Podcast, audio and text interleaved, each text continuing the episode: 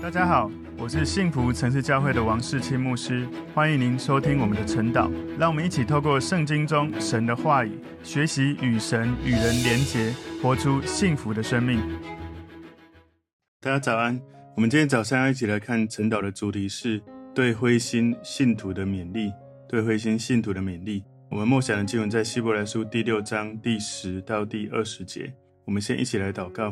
主，我们谢谢你透过今天。希伯来书第六章，主你教导我们，帮助我们能够对神有满足的指望。我们没有灰心，没有懈怠。我们学习能够让自己的灵命不断的成熟，来跟随主耶稣，也效法那一些凭信心和忍耐承受应许的人。求主带领我们，透过今天的经文，让我们更多从经文当中学习，依靠耶稣，对神有指望，领受神的应许。奉耶稣基督的名祷告，阿门。好，我们今天的主题是对灰心信徒的勉励。默想的经文在希伯来书六章十到二十节。因为神并非不公义，竟忘记你们所做的工和你们为他名所显的爱心，就是先前事后圣徒，如今还是事后。我们愿你们个人都显出这样的殷勤，使你们有满足的指望，一直到底，并且不懈怠，总要效法那些凭信心和忍耐承受应许的人。当初神应许亚伯拉罕的时候，因为没有比自己更大可以指着起誓的，就指着自己起誓说：“论福，我必赐大福给你；论子孙，我必叫你的子孙多起来。”这样亚伯拉罕既恒久忍耐，就得了所应许的。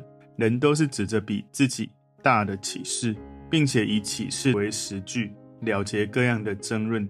这让神愿意为那承受应许的人格外显明他的旨意是不更改的。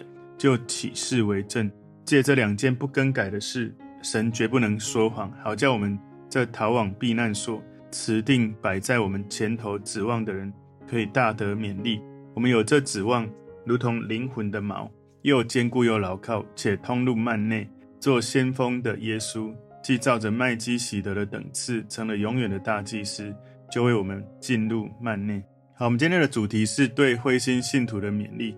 昨天我们的主题是灵命成熟的勉励哦。今天是如果有一些信徒，你可能有一些灰心，特别希伯来书的作者在第六章给这样子的信徒有一些的勉励。我们从今天的希伯来书第六章里面一到八节，作者告诉我们要离开基督道理的开端，不要信主的时候一直总是在这些基础 A、B、C 或者 B、P、M，这是最基本的东西在学习而已。第九到第二十节，作者告诉我们应该要持定摆在前面的指望。我们今天要来看对灰心信徒的勉励。作者他承认哦，他有一点严厉。虽然希伯来书六章一到八节里面，作者有一点的严厉，作者还是希望读者能够继续跟随耶稣。所以作者提醒读者：你们的灵命有危险，但我要鼓励你们往对的方向走。如果我们曾经远离神，依靠自己，感觉好像又回到自己走自己的道路，没有走在耶稣带领的道路上，我们要认真的反思。接下来从第九节、第十节之后，作者要提醒我们所要告诉灰心信徒的勉励。我们今天把今天的经文归纳三个重点：对灰心信徒的勉励，第一个是神没有忘记你们，神没有忘记你们。希伯来书六章十节，因为神并非不公义，竟忘记你们所做的工和你们为他名所显的爱心。就是先前伺候圣徒，如今还是伺候。当我们灰心的时候，有时候会以为神忘记了我们，然后忘记我们为他所做的一切。但是如果神忘记了这一切，神就在否认他自己的本性。因为这样子的话，神忘记我们为他所做的工，为他名所显的爱心，他都忘记这些事，神就是不公义的。不过不是这样哦，神看见我们所做的一切，他记得我们所做的一切。有时候我们很怕。神忘记我们所做的功和所显的爱心，是因为源自于我们需要被人关注、被人注意、被肯定。的确，有一些人可能会忘记你所做的工作、你所显的爱心，但是神永远不会忘记。希伯来书六章十一节说：“我们愿你们个人都显出这样的殷勤，使你们有满足的指望，一直到底。”希伯来书的作者像教练一样，在鼓励信徒，激励他们要继续往前前进。不要停留在过去的悔恨，不要放弃，不再往前。所以，身为耶稣的门徒，跟随者要继续做他们的工，带着盼望一直坚持到底，效法那些承受神应许的人。一般来说，一个人去找智商辅导，是在处理他从过去到现在生命的议题。透过教练，人们能够从现在到未来不断的前进，不断的突破。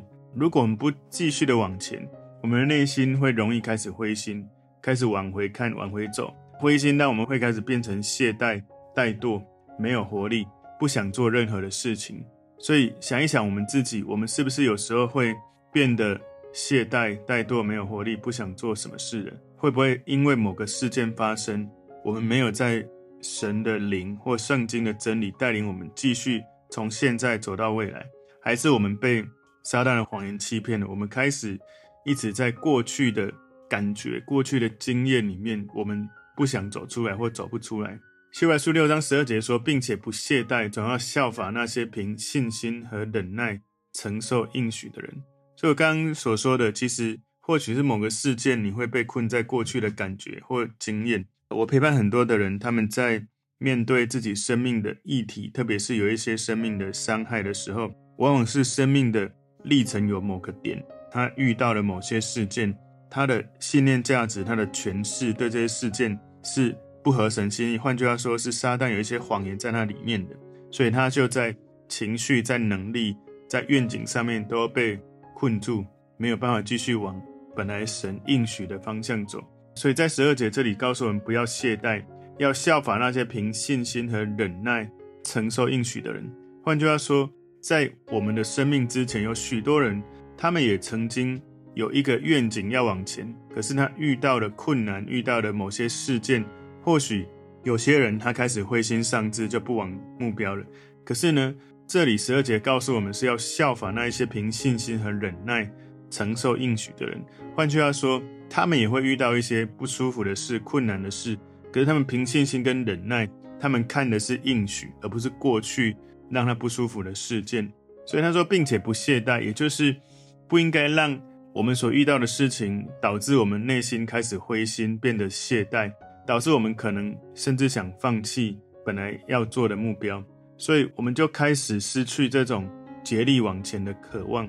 想一想，我们刚开始当初。我们朝着目标前进的时候，我们带着信心，带着渴望，带着神的同在。我们发现任何的困难，我们都可以靠着神，都可以不断的往前。知道神的能力、神机骑士不断的带着我们。不过呢，当我们开始灰心、失去往前的渴望的时候，我们就会继续失去我们原本神给我们的愿景、给我们的目标、给我们内心的渴望。举大卫为例哦，大卫在成为国王之前。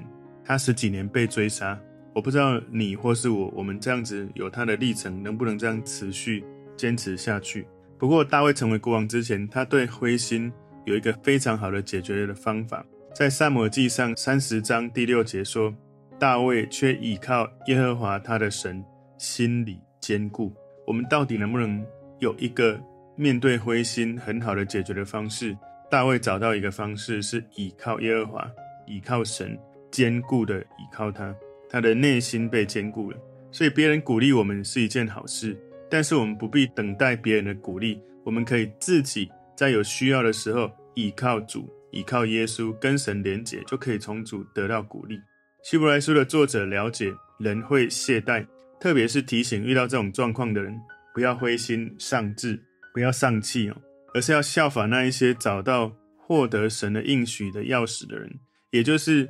亚伯拉罕所表明出来的信心跟忍耐，我们很感激。就是透过亚伯拉罕的一生，我们看到他并不是从头到尾都是完美的，他并没有完美的信心或完美的忍耐。亚伯拉罕他曾经依靠自己，想要完成神的计划，所以他跟萨拉他的太太的使女夏甲生了以实玛利。的确，他生了儿子，可是那不是神所应许的，是他自己靠人的努力。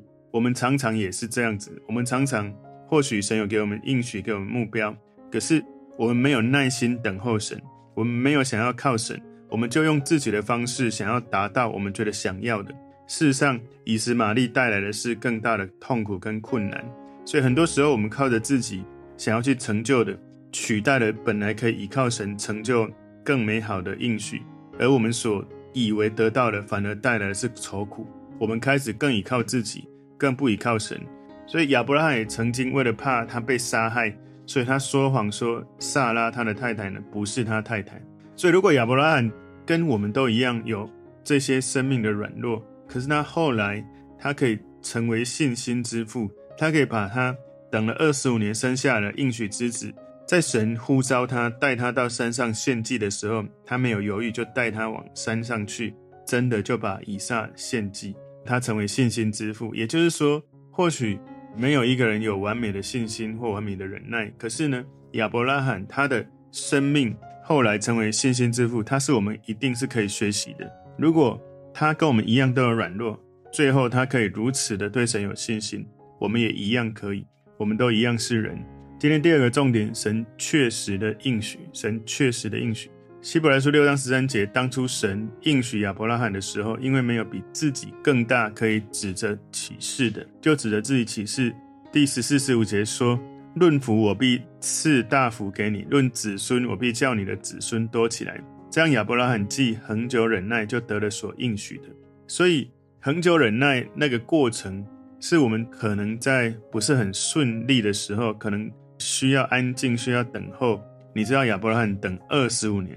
才等到他的应许之子降生，大卫等了十几年，才等到他成为以色列的君王。有许多人，他们在成为神重用的仆人之前，那个等候的时间都是不容易的。恒久忍耐那一段过程，有时候遇到属灵攻击的时候，内心会觉得有一些的愁苦，好像在我们的生命里面，我不知道那个终点在哪里，好像一直得不到神的应许，甚至有人会觉得说，神真的会介入我现在的处境吗？真的会帮助我吗？可是希伯来书六章十五节最后这里说，就得了所应许。神他介入了亚伯拉罕的人生，甚至用誓言加上应许，印上印记。事实上，神没有比自己更大可以指着启示的，他就指着自己启示。这个誓言呢，就表明了神的应许，就像神的属性一样，是不会改变的。所以亚伯拉罕为什么会经历神赐给他的应许可以实现呢？因为他坚持到底的相信，他的信心让他得到所应许的祝福。希伯来书六章十六到十七节，哈，人都是指着比自己大的启示，并且以启示为实据，了结各样的争论。照样，神愿意为那承受应许的人，格外显明他的旨意是不更改的，就启示为证。十八节前半段这里说，借这两件不更改的事，神绝不能说谎。所以，我们从十七节看到。承受应许，也就是神的应许哈。另外，启示为证，就是神的誓言。在第十八节讲的，借这两件不更改的事是什么呢？就是神的应许跟神的誓言。所以，神在这两件事情是绝对不能说谎的。如果我们天上的爸爸他说他要给我们应许，而且在应许之上又发誓起誓，那么我们对天上爸爸的信心一定要相信，他一定会这样做。所以，我们是在前头有指望的人，我们可以大得勉励。这样的大得勉励是不取决于身体的健康，不取决于倚靠我们服侍感受的成就，也不是我们因为一群基督徒团契经历的兴奋，也不是被人的推理来动摇的，也不是从痛苦中走出来，而是从现况积极的前往目标的。这样的大德勉励是在帮助我们。我们遇到困难、试炼不顺、怀疑的时候，我们知道这些困境它不是终点，困境不是我们的神，因为我们会知道，我们跟主耶稣的关系会从耶稣得到大得勉励。面对一切外在的挑战，可以从耶稣得到安慰、喜乐、平安、力量。这就是从主大得勉励。好像我其实我在生命的信主的旅程里面，我有好几次，我觉得。我面对很大的议题，我觉得我真的再怎么做都无法克服、无法改变。有时候有些事情是我自己的，有些事情是关系到别人的。透过进食祷告，透过等候忍耐，有的时候需要等个不是一两天，也不是一两个月，可能是两三年，甚至我的祷告也有十年左右成就了这种经验哦。所以很多时候我们在某一些的祷告祈求的时候，不是好像。神非常同在，就一定要在我期待的时间会让我看到应许。有些事情你可能会要祷告几个月，甚至几年；有些祷告甚至要祷告一辈子。你有没有信心持续的相信神掌权，神带领。感谢主，我在这些操练的过程，慢慢学会一件事：不要让这个世界有任何事情让你觉得你没办法快乐。当你觉得可能某些事情是你无法掌握的，因为有些事你在祷告的时候不是自己努力就好。有些时候，不管是工作、职场或家庭生活，或者是你的职业，或者是你的很多的渴望，很多时候不是只关心你自己。如果关系到其他的人，你在祷告的过程能不能因为你相信神，所以你祷告到从神得到喜乐？的确，我们每个人都会遇到有一些事情，可能不是你自己造成，可能你身边有一些人，他们会让你担心、焦虑、困惑，或者是痛苦。可是有一些人，他们就让这些自己之外的人事物成为了自己的神，因为每一天朝思暮想，都想着那个人或那件事、那个物品。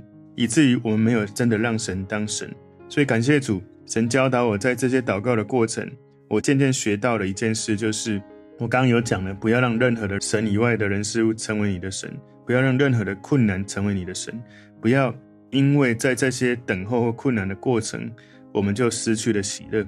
所以我更深体会保罗所说，在患难中要以为大喜乐，因为往往有一些的不顺的事情，可能不是一小段时间就过了。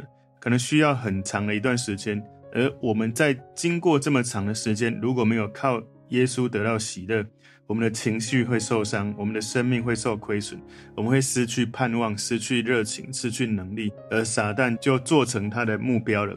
就是撒旦来的是要偷窃、杀害、毁坏你的生命、你的梦想、你的能力，让你死亡。所以保罗他告诉我们在患难中要以为大喜乐。这些患难是很真实，在生活中会发生的。耶稣也说，在世上你们有苦难，但你们可以放心，我已经胜了这个世界。你是不是能够不断地靠着耶稣，从主耶稣得到快乐，得到得胜的信心？如果可以，你可以持续地从神得到喜乐平安。虽然我们不希望发生一些不顺不舒服的事，但是因为有神与我同在，因为我知道神掌权。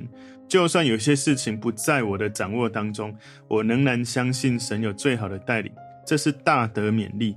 所以我要邀请弟兄姐妹来思考：有时候我们回应神的呼召的时候，许多事情不一定会按着我们的期待发生。有时候我们会跟随神的过程遇到灰心沮丧的事情，我们会想要放弃。但就是在这个时刻，你来到耶稣面前操练，从耶稣得到平安，得到喜乐，重新得力的生命。你的恩高就在这里不断的被提升，还是你就放弃了？你不想要再回应神的呼召，你就失去了神在你身上的应许。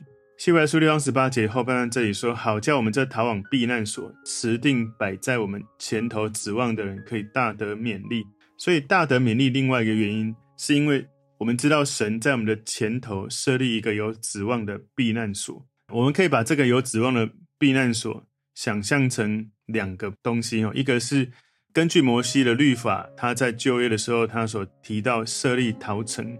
民数记三十五章对逃城有更多详细的描述，大家可以有空去看。古代有逃城，可是我们现代没有一个实体的逃城让我们可以去。但是我们可以把我们这个避难所理解为耶稣基督，也就是我们的心灵有一个逃城，我们在需要的时候可以来到耶稣基督的生命里面。耶稣跟逃城，我把它做一个比喻，让大家能够稍微更理解。耶稣基督或逃城有一些特色哈。第一个，它离我们很近。耶稣或逃城都在离需要帮助的人不远的地方。如果避难所是我们到不了的地方，那就是没有用的避难所。也就是你要找耶稣，你要找避难所，随时真的都可以找他。但是重点是你要不要找他。第二个重点是，他向所有人开放。耶稣跟陶城都向所有人开放，不是只是向以色列人。只要是有需要的时候进到避难所的人，一定可以进得去，不会被拒绝。那第三个，你可以住在里面，不管是耶稣或陶城，都是可以居住的地方。你需要的时候，你一个人跑到陶城，不是只是要到处看看观光一下，不是的，你是想要让自己安心住在里面。所以，当我们来到耶稣里面的时候，可以让自己的心灵安心的住在耶稣里面。第四个，他是你最好的投靠者，所以对有需要的人来说，耶稣或者逃城是唯一的选择。没有这样的避难所，你找不到盼望，你没有安息。但是呢，耶稣跟逃城之间有一个重要的区别：逃城只帮助那些无辜的人，但是有罪的人可以到耶稣基督里面找到庇护，找到保护，找到生命的更新跟改变。今天第三个重点，耶稣会带我们进入幔内。希伯来书六章十九节说：“我们有这指望，如同灵魂的锚，又坚固又牢靠。”所以灵魂的锚让我们理解，这个锚是一个指望的象征，好像他说我们有这指望，也就是我们的灵魂可以牢牢的固定在某一个看不见的事物上面。举例来说，耶稣告诉我们：“且通入幔内。”耶稣是我们的先锋，先他先进入幔内的，而我们的。灵魂有一个锚，可以牢牢固定在一个看不见的事物上面。你风平浪静的时候不需要下锚，但是如果比喻一艘船，你在海上航行，你天气越恶劣，你的锚就越重要。如果当你靠岸的时候，你需要下锚，避免被吹走。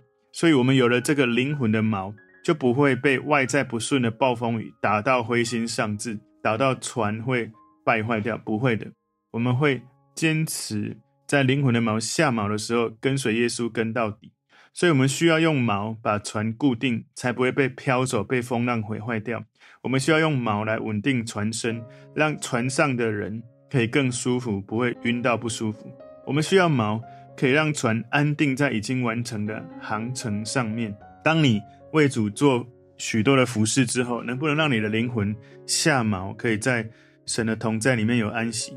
船必须要有锚，好像我们人需要有盼望一样，需要有指望哦。锚它本身有很强的抓地力，丢下去就固定在海底。如果没有锚牢固的牵系着船，这个锚如果没有这样子做的话，这个锚就没有功效。所以锚抓住船，我们的生命里面，我们的指望也抓住我们。所以灵魂的锚，我们要注意一件事，就是我们这个灵魂下锚。不是固定在这个世界，而是固定在天上。我们要继续带着永恒的视野跟眼光，把灵魂的锚下锚在天上，继续的往永恒的神的带领的方向前进，而不是停滞不前，就固定在这个世界了。所以，当船锚丢下去的时候，我们就看不见这个锚了，而我们的指望也不是肉眼看得见的。我们的指望，如果因为看得见才有指望，我们事实上是没有信心，也没有真正的指望。信心是因为我们看不见就相信，是未见之事的确据，是我们有一个确据，没有看见也完全的相信。希伯来书六章十九节后半段这里说：“且通入幔内。”所以，当我们有一种信心，有一种灵魂的锚，有指望，我们能够知道耶稣带领我们，他进入幔内了，我们也能够进入到神的面前。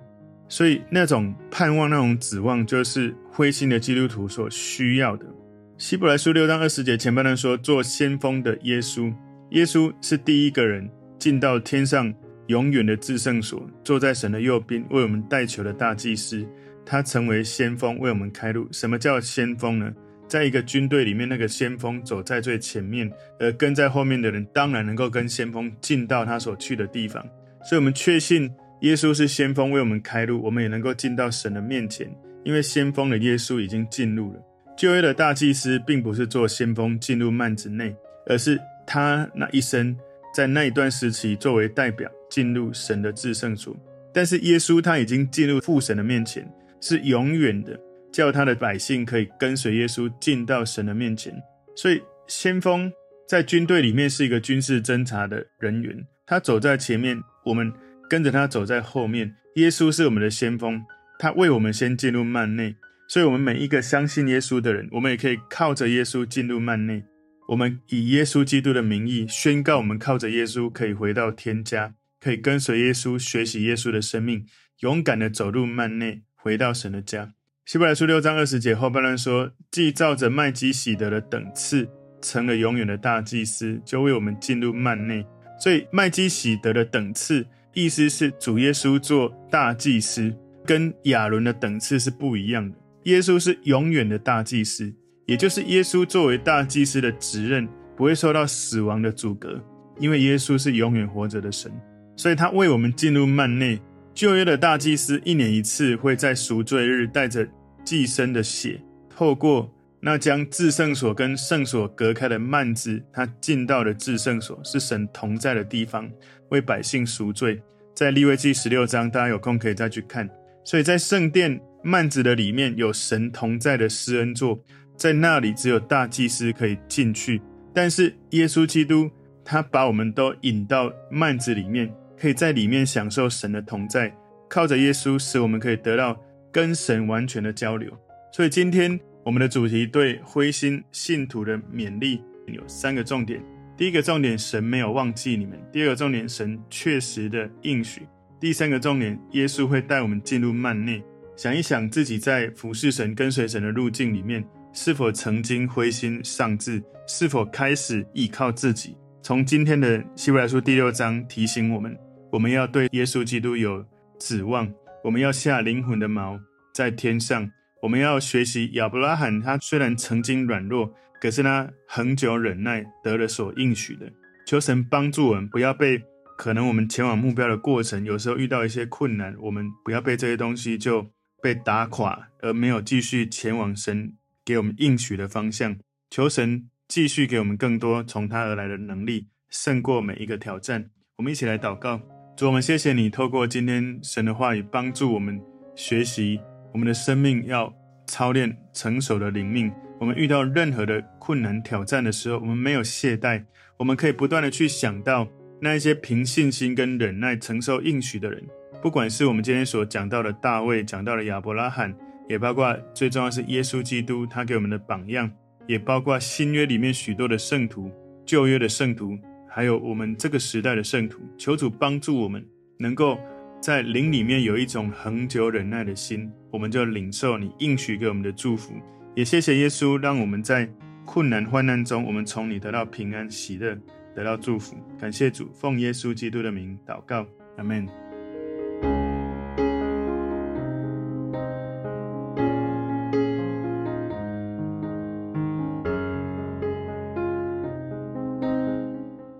如果这个信息对您有帮助，请您在影片下方按赞、留言，并分享给您的朋友，分享在您的 IG、Facebook、Line 或者其他的社群媒体上面，来祝福您的朋友。当然，也别忘了订阅我们的频道和开启小铃铛，这样您就可以收到我们最新的影片通知哦。